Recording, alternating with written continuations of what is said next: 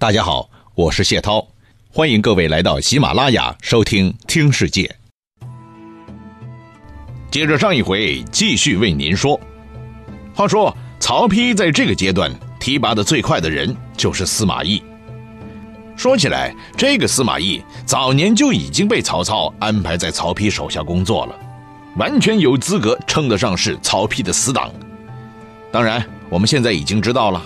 司马懿就是一个高度智商的人，连曹操都有过多次想搞定他的念头，曾经专门向曹丕讲过司马懿这个人的事儿，说这个家伙是未来曹家最危险的人物，曹丕你啊必须时时提防啊，那你可以多向他请教，但是不能把实权交给他，尤其是枪杆子绝对不能让他碰的。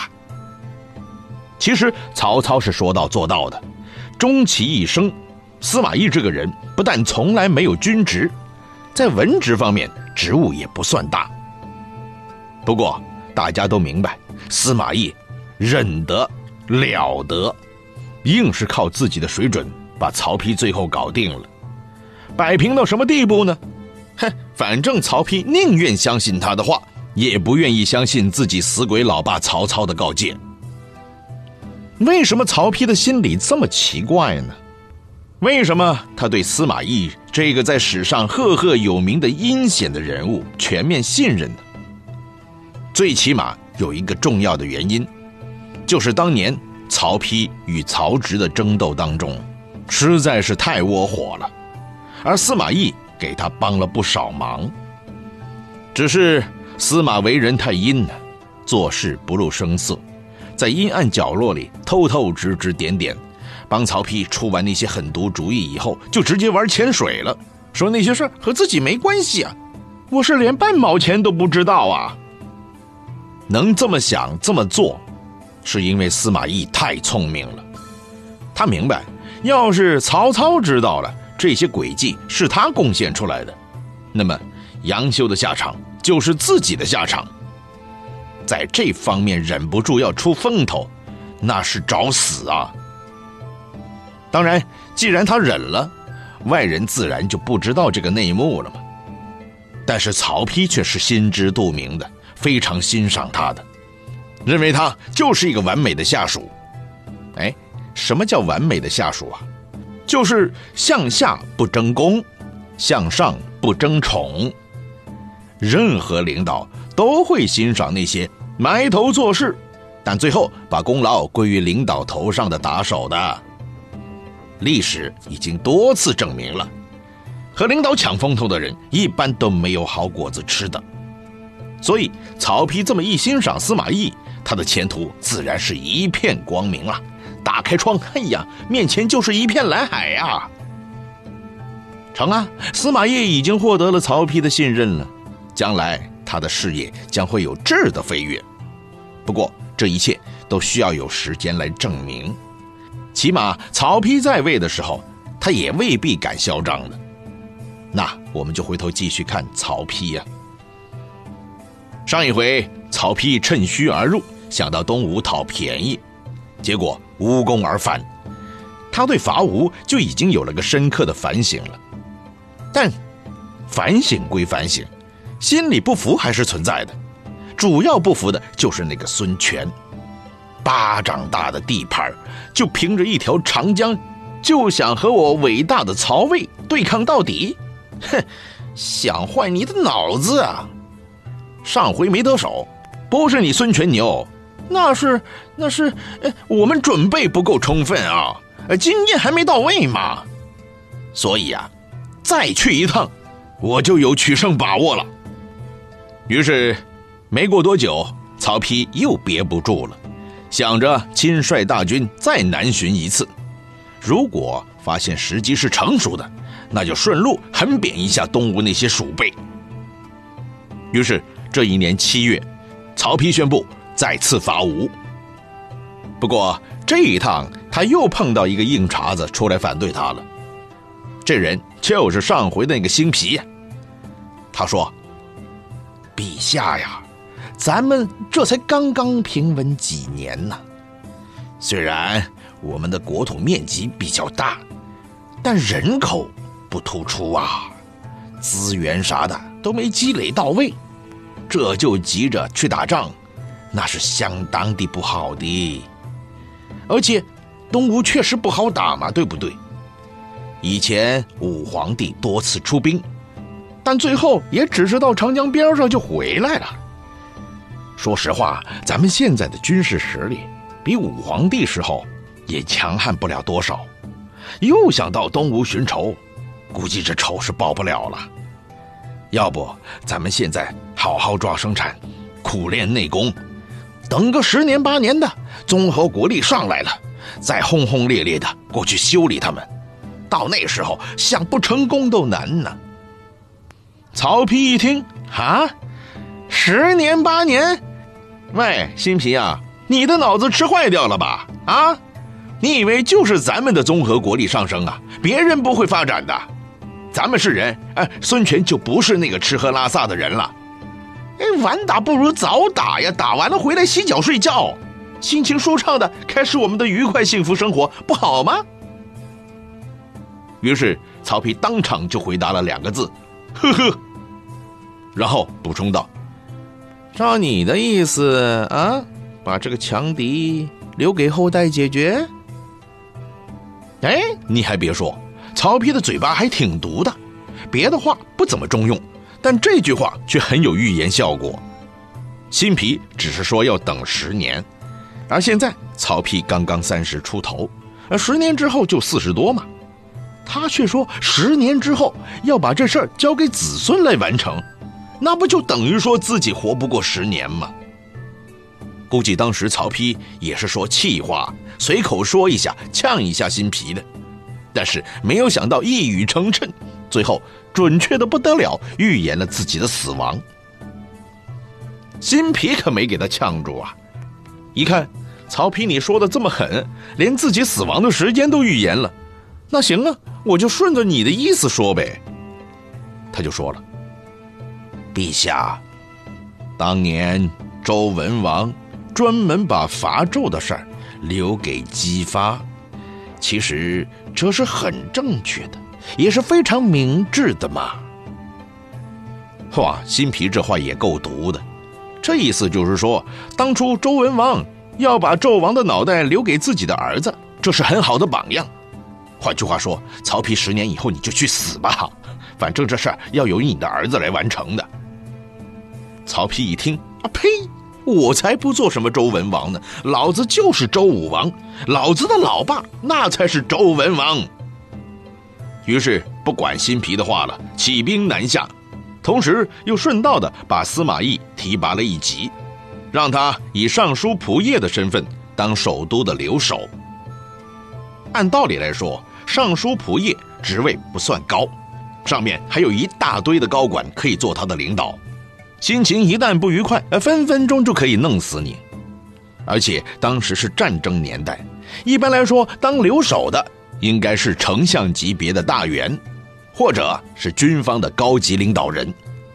可是现在呢，曹丕只是让尚书令的一个副手上来，全面主持中央工作。你说这司马懿在曹丕心目当中的地位该有多特殊啊？司马就这样一脚迈进了历史的前台。司马懿的智商和能力，当然是要比辛毗强的，所以他肯定也知道，曹丕伐吴是搞不出什么名堂来的。但是司马懿选择不说话，而是在一边当了个当，当了个当，一心一意做曹丕的酱油党。其实目的只有一个，那。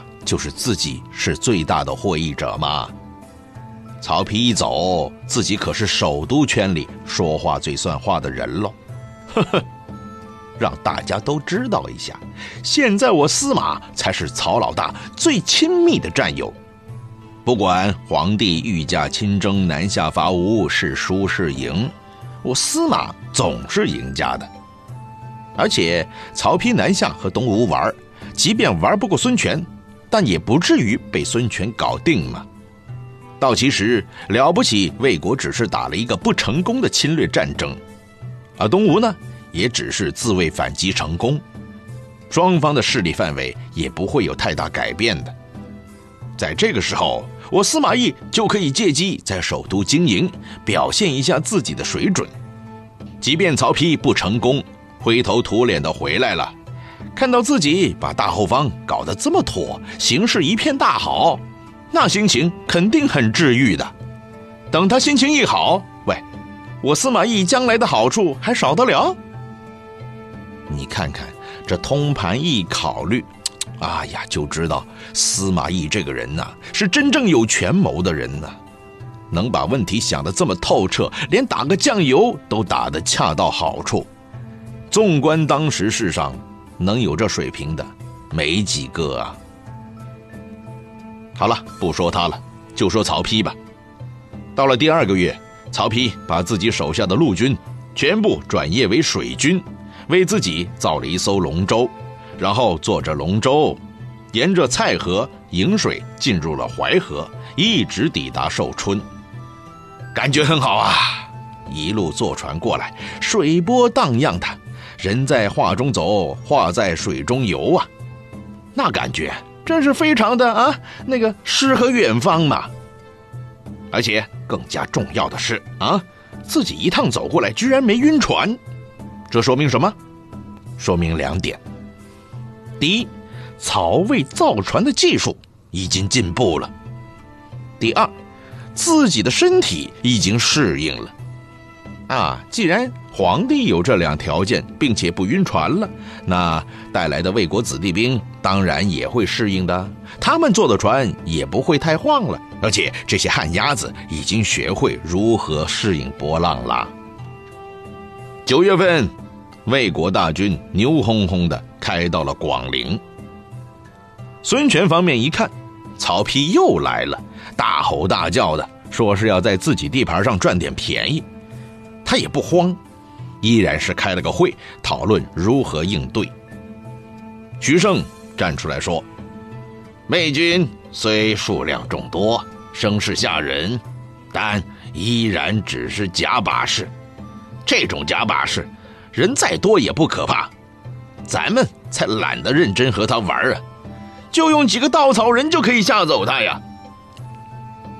哎，这话不是开玩笑的哦，还真别以为徐盛是说着玩的，他这个主意可真是一个计策，而且最要命的是，孙权也听了，接受了。好了，徐盛派人在树立的木桩上包起了尾席，做成了假的城池和望火楼，从石头城一直拉到了江城一带。连绵相连几百里长啊，可想而知，这个工程是相当浩大的。但是做法却是很简单的，毕竟重复再重复就行了。一个假的东西，你竖哪儿不能竖啊？塌下来也没问题呀，是豆腐渣最好了，免得以后拆迁麻烦呢。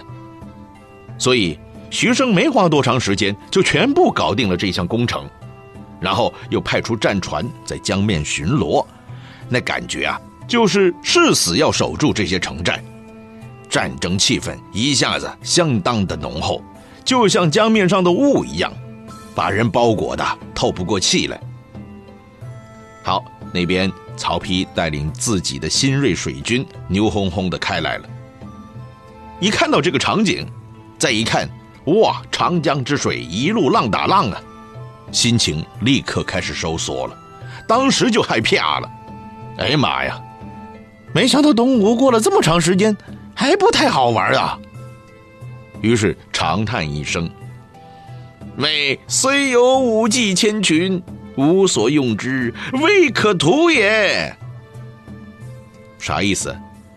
就是说，我们魏国派出铁骑无数，可是来到这里却没半点用处。